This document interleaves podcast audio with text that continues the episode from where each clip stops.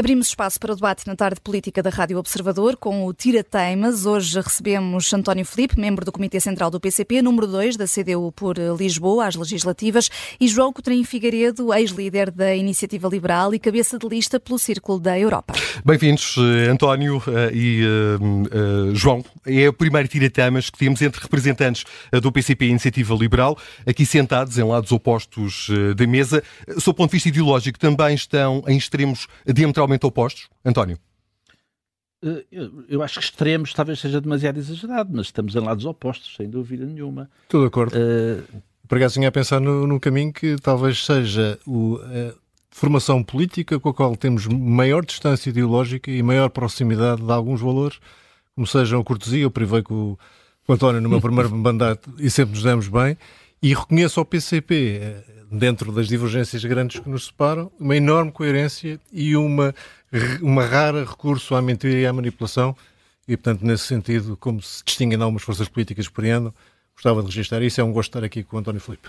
É, falemos então sobre o que vos divide. Uma das bandeiras da iniciativa liberal é privatizar várias empresas, por exemplo, a Transteja, a Soflus, a TAP, a CGD, a Caixa Geral de Depósitos, a RTP. O que é que justifica esta necessidade?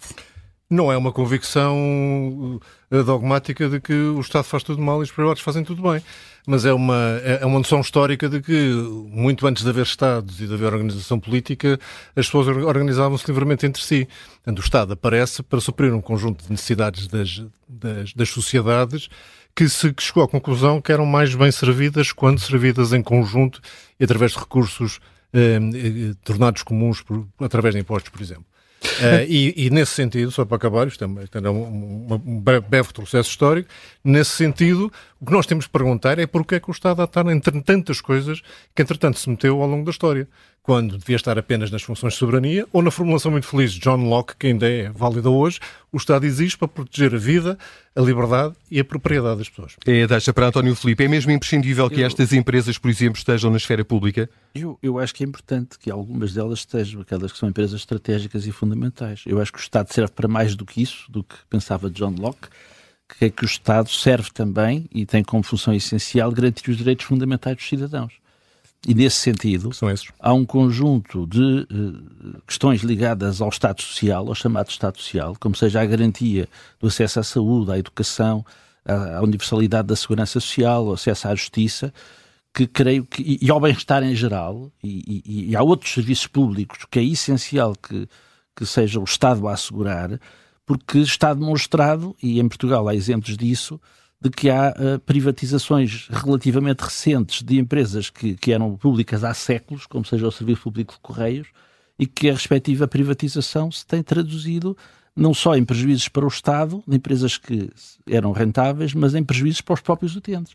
E, portanto, nós consideramos que é fundamental para os cidadãos que o Estado cumpra as suas funções sociais e em determinados aspectos uh, fundamentais para o funcionamento da sociedade deve ser o próprio Estado a assegurá-los. E, e, já que falou na, na, saúde, foi logo o primeiro exemplo que deu, olhando especificamente para o, para o, Serviço Nacional de Saúde, que é das preocupações eh, maiores dos portugueses, as sondagens confirmam, e ainda esta semana aconteceu, uh, os hospitais de Louros e de Braga, uh, antigas parcerias público-privadas, são exemplos de como o serviço acabou por piorar com a gestão pública. de resto, nós publicámos há cerca de uma semana aqui na, no Observador uma reportagem sobre isso, que mostra que faltam não só médicos, como também equipamentos, por exemplo, luvas. Como é que o PCP rebate esta realidade? Eu creio que o facto de empresas, as empresas serem bem ou mal geridas não depende muito da sua, não depende fundamentalmente da sua natureza, ser pública ou privada. Empresas públicas podem ser bem geridas, também podem ser mal geridas. E no caso das PPPs de saúde, a passagem do, da, da parceria pública-privada para a gestão pública foi mal conduzida.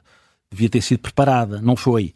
Eh, e, portanto, o caso concreto do hospital que refere, um deles, que eu conheço razoavelmente bem, o, o de Loures, o que aconteceu foi que a transição foi feita abruptamente, foi mal preparada e houve também um ataque aos profissionais desse hospital para se transferirem para o setor privado. Provocou ali uma situação de perturbação. Devia ter sido prevenida. Agora, eu creio que temos exemplos de hospitais públicos que, que são bem geridos e que tratam bem os utentes, Uh, e, e, e, também temos exemplos de hospitais privados que o não fazem. E, portanto, agora a questão é saber o que é que nós consideramos, do ponto de vista social, da defesa em geral dos direitos dos utentes, se, o que é que é preferível. É que o Estado assegure um bom Serviço Nacional de Saúde com os recursos que tem, ou que transfira recursos públicos para o funcionamento de, de unidades privadas de saúde. Eu creio que o, o, que era fundamental e prioritário era um investimento num bom Serviço Nacional de Saúde. A Iniciativa Liberal defende as eh, parcerias público-privadas eh, na saúde, com o fim último de tornar totalmente privado o acesso à saúde em Portugal, acabar com o SNS ou mantendo o SNS num clima de maior cooperação com uh, o privado e o social.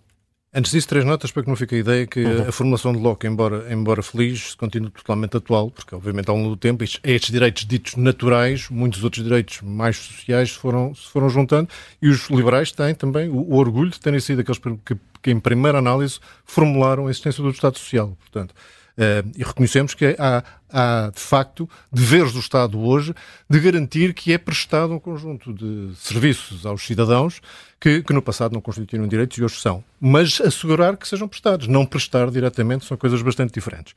Em segundo lugar, diz o, o, o António Filipe com razão que há várias privatizações que mostraram ser ruinosas, mas eu podia citar um igual número de nacionalizações que também foram ruinosas. Qual é a diferença? É que as nacionalizações, quando são ruinosas, pagam pessoas, nomeadamente o contribuinte e o dos cidadãos, que não tiveram nada a ver com isso. Quando uma empresa privada é, é, é, é gerida ruinosamente, deviam pagar os acionistas. Eu digo deviam pagar os acionistas porque nós não tivemos, nós não existíamos sequer como partido para poder impedir as injeções brutais de dinheiro na banca, ou na TAP, ou na EFASEC. Portanto, quando há prejuízos privados, devem ser privados. Em resposta à pergunta, não, eu explico isto as vezes que forem necessárias, mas já agora gostava que as pessoas fossem, passassem pelo site da Iniciativa Liberal, está lá, Sistema Universal de Acesso à Saúde. É, é um bocadinho grande, mas o sistema é complexo e, e as soluções não são milagrosas, dá trabalho a ler. Mas o que nós lá temos é um sistema em que é introduzido duas coisas fundamentais para que os sistemas funcionem e que para, para que a gestão possa funcionar melhor, que é a concorrência entre prestadores, picam-se uns aos outros para copiarem as melhores práticas, e a liberdade de escolha de quem escolhe, que é para poder indicar exatamente, eu gosto deste prestador, gosto mais do que daquele, ou pela proximidade, ou pela qualidade, ou pela conveniência, o que for. E então, existindo isto assim, eu estou perfeitamente à vontade para que, depois do sistema entrar em funcionamento e as pessoas, ao escolherem, escolherem só prestadores que são, são públicos, encantado da vida. O que me interessa é que as pessoas estejam bem servidas. Não tem qualquer complexo em relação a isso. Dir-me-ão, há, há, muitas entidades eh, públicas, e por isso têm dificuldades, que não têm os mesmos instrumentos de gestão para fazer, tomar as decisões que fizeram com que as PPPs, no Beatriz Ângelo, por exemplo, passado seis semanas de ter acabado a PPP, já faltavam compressas. E eu sei isto por, por experiência direta.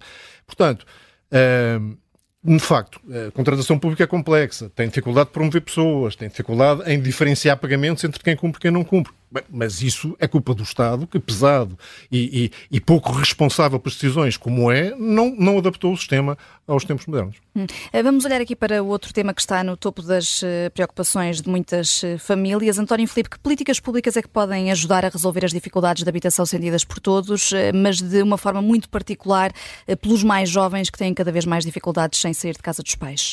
Eu creio que tem que haver um conjunto de medidas complementares para resolver o problema gravíssimo que nós temos. Um deles é haver promoção da habitação pública.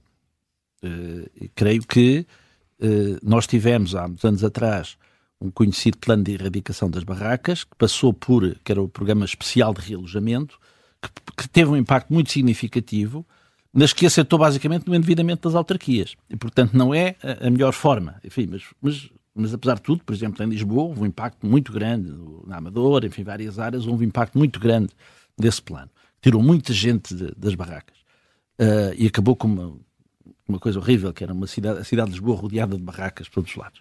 Uh, mas que uh, teve, do meu ponto de vista, um defeito, que foi o facto de ter sido criado um programa para que as autarquias se endividassem. Eu creio que o Estado deveria assumir a sua cota parte na promoção da habitação pública para as situações mais graves, porque nós estamos a ver, basta ir ali à Gar do Oriente e ver aquela aspecto deprimente das pessoas, dos, dos sem-abrigo que ali, que ali vivem. É? Uh, para além disso, uh, há outros aspectos que devem ser, uh, a que o Estado deve ter uma intervenção. Designadamente, devia ter havido uma ação corretiva relativamente às consequências do aumento das taxas de juros do Banco Central Europeu, com uma intervenção designadamente ao nível das, das comissões bancárias, uma forma de fazer com que este, este aumento da taxa de juros não se traduzisse numa transferência direta de recursos das famílias para a banca, uh, mas que se encontrasse uma forma também de limitar isso, e designadamente através da redução das comissões bancárias pagas pelos, pelos, pelos uh, inerentes aos empréstimos que as pessoas pedem para o acesso à habitação. Uhum. Uh, creio que há medidas que deveriam ser tomadas, designadamente a, a dação em pagamento das pessoas que, como se costuma dizer, perdem a casa para o banco, que que a, a, entrega da casa devia saldar integralmente a dívida, que em alguns casos não acontece, Uh, e que as pessoas nessas situações deveriam poder ficar como arrendatárias do próprio banco, caso o banco adquirisse a habitação por essa via. Portanto, há medidas a nível do crédito, das, das famílias, do endividamento das famílias que poderiam ter sido tomadas. Tetos uh, de rendas, tetos às rendas. Sim,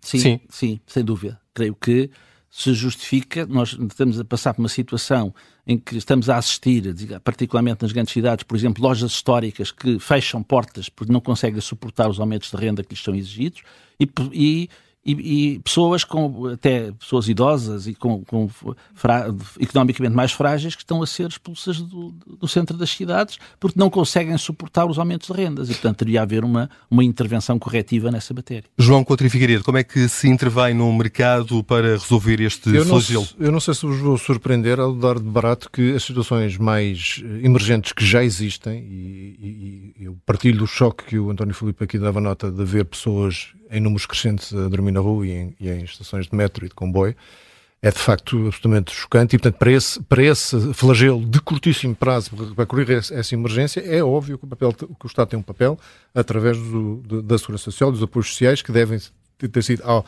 quais humanitários, ao alojamento dessas pessoas, e aquelas que ainda não estando na rua podem correr o risco de o estar em situações graves de carência de renda ou de dificuldade com as prestações. Mas isso não é a parte estrutural. E na parte estrutural, talvez vos surpreenda dizer que há um papel para a habitação pública. Claro que há.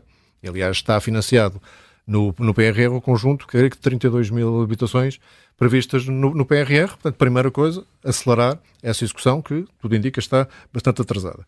O Rui Rocha já teve a ocasião de assumir compromisso da legislatura de 250 mil habitações, inclui estas cerca de 30 mil dos, do PRR, inclui outras eh, que são patrimónios de imóveis do Estado, que, não se, que, que varia conforme se vá à, ao registro da autoridade tributária ou ao conservatório predial ou, ou, à, ou à gestora de, de, património do Estado, varia entre 25 mil e 60 mil imóveis, que é uma coisa que nem sei muito bem como é que é possível. Eh, mas imaginemos que há pelo menos 20 mil imóveis que têm uh, existência e aptidão uh, habitacional. Sobram os outros 200 mil que sim, que têm que ser estimulados a um ritmo de 50 mil por ano durante a legislatura, que é um ritmo perfeitamente possível porque é menos de metade do Portugal já chegou a construir na última década e para isso no nosso programa há um conjunto de incentivos para que se aumente a oferta significativamente, porque boa parte do aumento das, das rendas e dos custos das habitações para, para compra e venda tem resultado de um desequilíbrio grande entre a oferta e a procura em todos os calões, não é só nas habitações mais, mais caras, é em todas. Então teríamos a eliminação do IMT, registro que acabei de ouvir a apresentação do programa do PSD, também lá está, espero que também alguém, alguém faça as contas como fizeram com, com, com o nosso, se bem que o IMT Uh, convido os, os, ouvintes que tiverem uma insónia a consultar a estrutura do IMT e depois explicarem na, em menos de um minuto e meio porque as taxas são 8, eh, os, os, as parcelas a bater são 6, eh, é uma confusão. Uma pessoa que vai comprar uma casa não sabe quanto é que vai pagar, até aparecer a conta, e essa nunca é pequena. Portanto, eliminação do IMT, isenção do imposto selo, isto estamos a falar de só para primeiras habitações próprias permanentes. A redução dos, dos rendimentos perdiais, do, do, imposto sobre os rendimentos perdiais para 14,5%. E aqui aproveito para falar da, limitação das, das rendas. Uh, não tive ocasião, já me disseram que há cerca de uma dúzia de países né, na Europa que têm limites de rendas e que, em alguns casos, funciona. Uh, tenho dúvidas que, nesta altura, voltar a mexer no mercado de arrendamento uh, tirando a expressão clara ao preço que deve regular a oferta e procura, é o pior que podemos ter.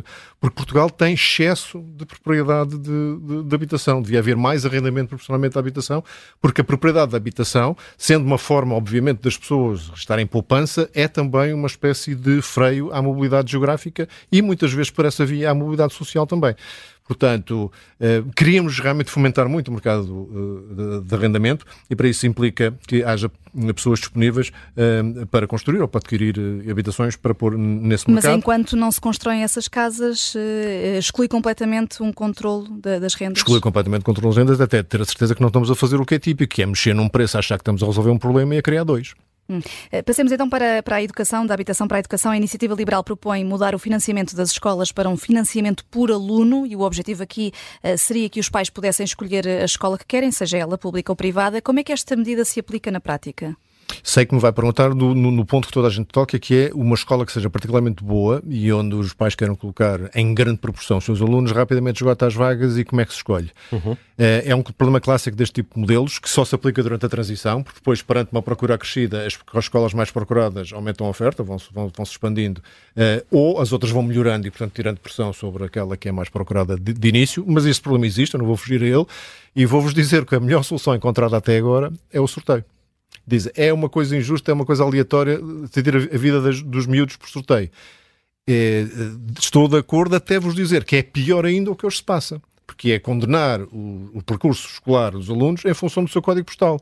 Porque hoje só quem tem, quem tem posses é que consegue efetivamente escolher a sua escola. Portanto, estou a dar aqui uma hipótese que as pessoas possam escolher a, a escola. Em alguns casos, pode haver falta de vagas.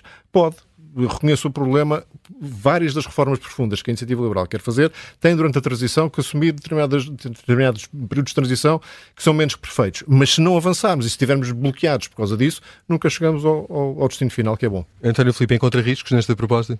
Não, dizer, não concordo com essa proposta. Eu uhum. creio que nós aqui, tal como há pouco na saúde, agora na educação, há um aspecto que nos divide fundamentalmente em relação àquilo que pensam os liberais, que é a polémica que vem desde os anos 80 entre o Estado prestador ou o Estado financiador. É?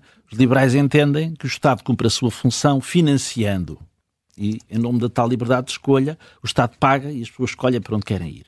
Nós pensamos que o que é mais justo e adequado ao papel do Estado é que o Estado se assume ele próprio como prestador, sem prejuízo das pessoas poderem ter a liberdade, tendo condições económicas para tal, de poder optar ou pela saúde privada ou pela educação privada, mas o Estado deve garantir, ele próprio, as condições para que as pessoas que queiram frequentar o ensino público o possam fazer em condições de igualdade, independentemente Isso da é o modelo que hoje temos, não é? Mas o António Filipe reconhece que quer, quer, na saúde, quer na educação, hoje em dia quem tem melhores cuidados de saúde e quem tem acesso a melhores serviços de educação são os ricos está a eternizar o, o, esta diferença social e está a condenar uma não, série de pessoas não. que não têm essas posses a uma escola pública que, infelizmente, e digo-lhe isto não, com, é com honestidade, a escola pública e os hospitais públicos, infelizmente, estão, estão a prestar serviços em média tenho, muito piores que os, os privados. Eu não tenho a ideia de que, a nível da educação, a educação pública seja pior do que a educação privada. Em média não é tenho. Lamento ter que dizer da essa, minha experiência. Não tenho essa ideia, posso dizer que tenho a experiência contrária, embora eu também não tenho nada em, contra o ensino privado, eu até leciono numa universidade privada, Uh, e portanto, mas eu não reconheço que, seja, for, que seja superior, a ver, que seja superior à, ao, ao, ensino que é ministrado na Universidade Pública e isso também a nível dos outros graus de ensino. Não tenho nada essa ideia. Agora, creio é que o Estado devia ter um investimento maior para garantir, em condições de, de, igualdade e de universalidade, a possibilidade de todos poderem frequentar o ensino público, a menos que, por opção, opção própria, considerassem outra solução, tendo condições económicas para isso. Acho que... Temos liberdade de escolha, mas só para os ricos. Não é a nossa visão. Não, quer dizer, os ricos, os ricos, eu diria que os ricos, sendo ricos, têm sempre liberdade de escolha. Agora, eu creio é que aqueles que não são ricos, o Estado deve garantir-lhes a possibilidade, os meios próprios eh, do Estado para Nós que somos mais ambiciosos, achamos que devemos, naquilo que é fundamental, porque, saúde e educação entre eles, devemos dar liberdade de escolha a todos os cidadãos. Uma, é fun... Esse sim, é função do Estado. Há uma experiência que todos os cidadãos terão em Portugal, é que se tiverem um problema de saúde mesmo muito grave, muito grave, preferem os hospitais públicos. Isto é, eh, eu creio que não há ninguém que não pense assim. Eh, e, sei que, e acho que o Estado faz muito bem em garantir isso, em garantir isso. E acho que, que, que, é assim que deve ser. Falemos agora sobre o posicionamento internacional do país. Os anos mais recentes eh, trouxeram novas ameaças. A Portugal e a Europa, de que a guerra na Ucrânia será o expoente máximo. São conhecidas as críticas do PCP à NATO. Pergunto António Filipe se, no atual contexto, a presença de Portugal na Aliança Atlântica não é imprescindível eu acho que, que, que, a existência da NATO não só não é imprescindível, como é indesejável. Ou seja, o, o PCP sempre defendeu, quando havia dois blocos político-militares, que o posicionamento do Estado português devia ser bater-se pela dissolução dos blocos político-militares. E agora que só há um, nós consideramos que a NATO eh, não só não contribui para a paz mundial, como eu diria que é a maior ameaça à paz mundial. Como aliás se demonstra, como aliás se demonstra uh, em toda a parte do mundo, ou seja, não há conflito a nível mundial onde a NATO não esteja envolvida. Uh, e, portanto, Israel incluído. Enquanto, Israel incluído. E, portanto, enquanto extensão da política externa dos Estados Unidos, que é o que é, ou seja, os países europeus não têm qualquer capacidade de influência das decisões da NATO. Uh, ela é determinada exclusivamente pelas autoridades norte-americanas e, portanto, eu creio que, que, que, que aquilo que, se, que, está inscrito na Constituição Portuguesa de preconizar a abolição dos blocos político-militares continua a ser inteiramente válido. Cá está, um, cá está um caso que eu tenho que dar os parabéns ao António Filipe, coerência total, uh, lógica para mim em minha humilde opinião, nenhuma, mas coerência total, e eh, nem mencionou que está na Constituição Portuguesa a, a, pugnar pela extinção dos blocos militares, que é um argumento que eu também ouço muitas vezes, que isso seria suficiente. Eu só pergunto, e nem preciso perguntar a ucranianos, mas muitos das, dos ex-países da Cortina de Ferro, que, que, mesmo sem pertencer à NATO, como é que seria a vida deles se a NATO e, e, e, os, e, os, os, membros da NATO não os tivessem apoiado? E, e porquê é que, ao fim de 30 anos de resistência, a Finlândia e a Suécia decidem integrar? Uh, e não são propriamente os mais, os mais retrógrados dos países europeus que alguma vez se viu. Há algum motivo é, porque se percebe que uh, fora do, dos blocos também há uns senhores cujas ambições uh, territoriais e geoestratégicas não, não são paradas com retórica e precisam de um, de um dissuasor forte e a, e a NATO tem, tem no sido e se vamos falar em conflitos que, que não têm absolutamente nada a ver com a NATO, hoje, hoje existentes no, no mundo são uh, variedíssimos, variedíssimos, portanto não, não subscrevo nada, nada essa ideia. Mas o, o PCP nisto é coerente, de facto, nunca gostou da pertença de Portugal à NATO, porque acha que isso é uma subserviência aos, aos Estados Unidos e, e, ainda mantém essa lógica da Guerra Fria, e também não gostava que pertencêssemos à União Europeia, que era uma coisa que também gostava de ver como é que Portugal uh, se, se conseguia integrar na grande, na grande família europeia. Portanto, a, a nossa posição, a nossa é... posição é, é, é, totalmente contrária. Somos europeístas, somos atlantistas e achamos que Portugal deve manter a linha Vamos, de continuidade da nossa política externa. Uhum. Bom, para já, quer dizer, importa lembrar que Portugal entrou para a NATO em 1949, em plena ditadura. E, portanto, quando a NATO é apresentada como um farol da democracia, é bom que se diga que ela teve como membro fundador a ditadura de Salazar. Não, mas, fiz, não fiz isso. Uh, mas, e isto é, um, isto é um facto, é um facto incontornável. Uh, Agora, eu creio que, que eh, relativamente à questão do, do, papel que a NATO tem e do, do, dos vários países e da segurança dos vários países, eu creio que eh, a, a, lógica de Guerra Fria foi, foi sempre prosseguida pela NATO. Ou seja, é conhecido, está mais que escrito, que quando da dissolução da União Soviética e do Pacto de Varsóvia tem havido um acordo entre os Estados Unidos em que a segurança de uns não seria feita à custa da insegurança dos outros. E, portanto, haveria um compromisso de não alargamento do, da NATO para além das fronteiras que tinha na altura. E nada disso foi cumprido. E, portanto, aquilo que nós temos vindo a assistir é um aumento de, no, do, do, alargamento da NATO e da, quer relativamente à, à Rússia, que, que, não tem nada a ver com o que foi a União Soviética. Quer dizer, aliás, eu creio que a lógica da Guerra Fria que a NATO incentiva é que às vezes até continua quase a agir só a Rússia como se estivesse a falar da União Soviética. Bom, e, e relativamente só... a, outras, a outros países do mundo, especialmente a China, temos vindo a assistir a um aumento da retórica de, belicista por parte dos Estados Unidos que não contribui minimamente para a paz e para a segurança. Não estão sozinhos, não, estão, é não estão provavelmente a falar sozinhos. É Lógica é belicista. Por isso é que eu digo que, que, que a NATO, de facto, não só não contribui para, para a paz, como é um, o maior perigo para a paz mundial. Continuando a repor a verdade histórica de dados de Portugal, até etc., e dos acordos de Minsk, que eram os acordos que estava, que estava a referir. Que, que, que, que não cumpriu. E, é? e, que penso que tem a ligeira impressão que a invasão da Crimeia em 2014 também não cumpre. Tenho, quer dizer, não, tenho uma ligeira, ligeira impressão. Mas é já não falo das de 2020. Mas, mas, faz uma de 2022. Mas essa referência é muito interessante, porque uh, ao referir a, a Crimeia, uh, reconhece aquilo que o BCP sempre disse e que, que era chamavam-nos tudo por dizer isso, que a guerra da Ucrânia começou em 2014, não começou em 2022. E, não, portanto, nesse sentido até pode ter começado antes. Uh, se calhar várias guerras, não sei, mas, mas com, dou-lhe... Começou com o golpe de Estado de Maidan. Se isso foi, se isso foi uma... E, e deveria ter sido... Uh, se isso foi uma grande ofensa ao PCP os, na altura, os acordos de Minsk, eu, eu fico do seu lado. Os acordos de Minsk poderiam ter sido, de facto, se eles tivessem sido cumpridos parte da Ucrânia, teriam evitado os desenvolvimentos que tivemos mais recentes e que são lamentáveis. Os primeiros incumprimentos, lamento, foram da, da, da, da, Federação Russa. Ficam claras as uh, vossas diferenças. Estamos mesmo a terminar, de resto já ultrapassámos o tempo. Há pouco alguém perguntava quem é que participa participava hoje no Tira Temas, ao referir os vossos nomes, a pessoa em questão exclamou: Ah, hoje vão ter dois senadores. Como é que os senadores António Felipe e João Coutinho Figueiredo avaliam o desempenho dos novatos eh, Paulo Raimundo e Rui Rocha, eh, que, por exemplo, participam pela primeira vez nos eh, debates televisivos que antecedem as eleições? António. É uma renovação necessária. Eu acho que são duas pessoas com valor, jovens.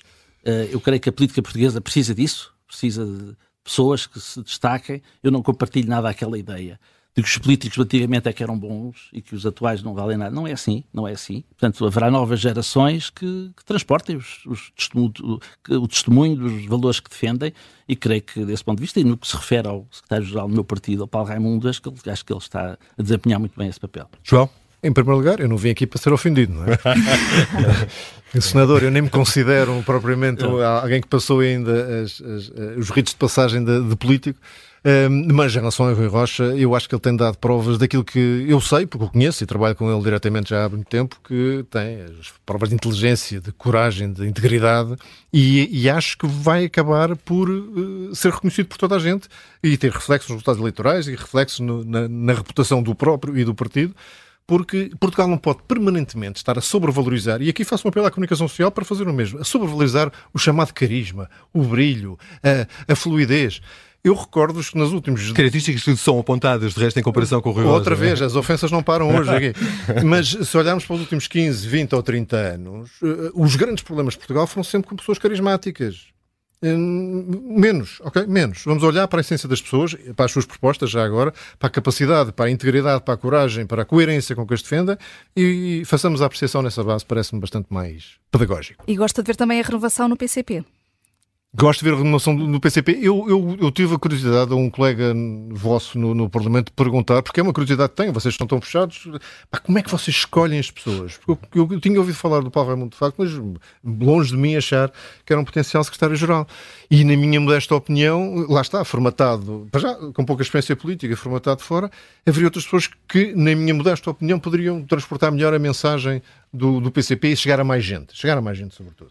Uh, mas acho que o, o, o Paulo não tem feito um mau trabalho, porque eu acho que é, é aquilo que o PCP espera que ele faça.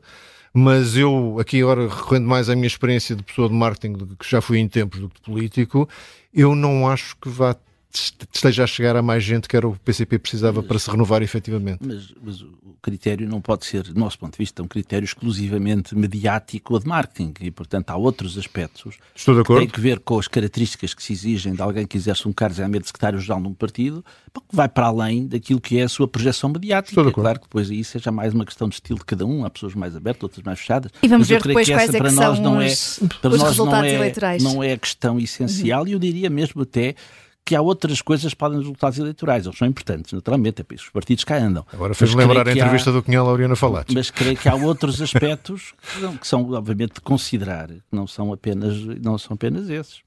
António Filipe, João Coutinho Figueiredo, muito obrigada aos dois por terem vindo ao Tira Teimas da Rádio Observador. Obrigado, na segunda-feira, na segunda-feira estão de volta Obrigado. os debates bem vivos aqui na Rádio Observador.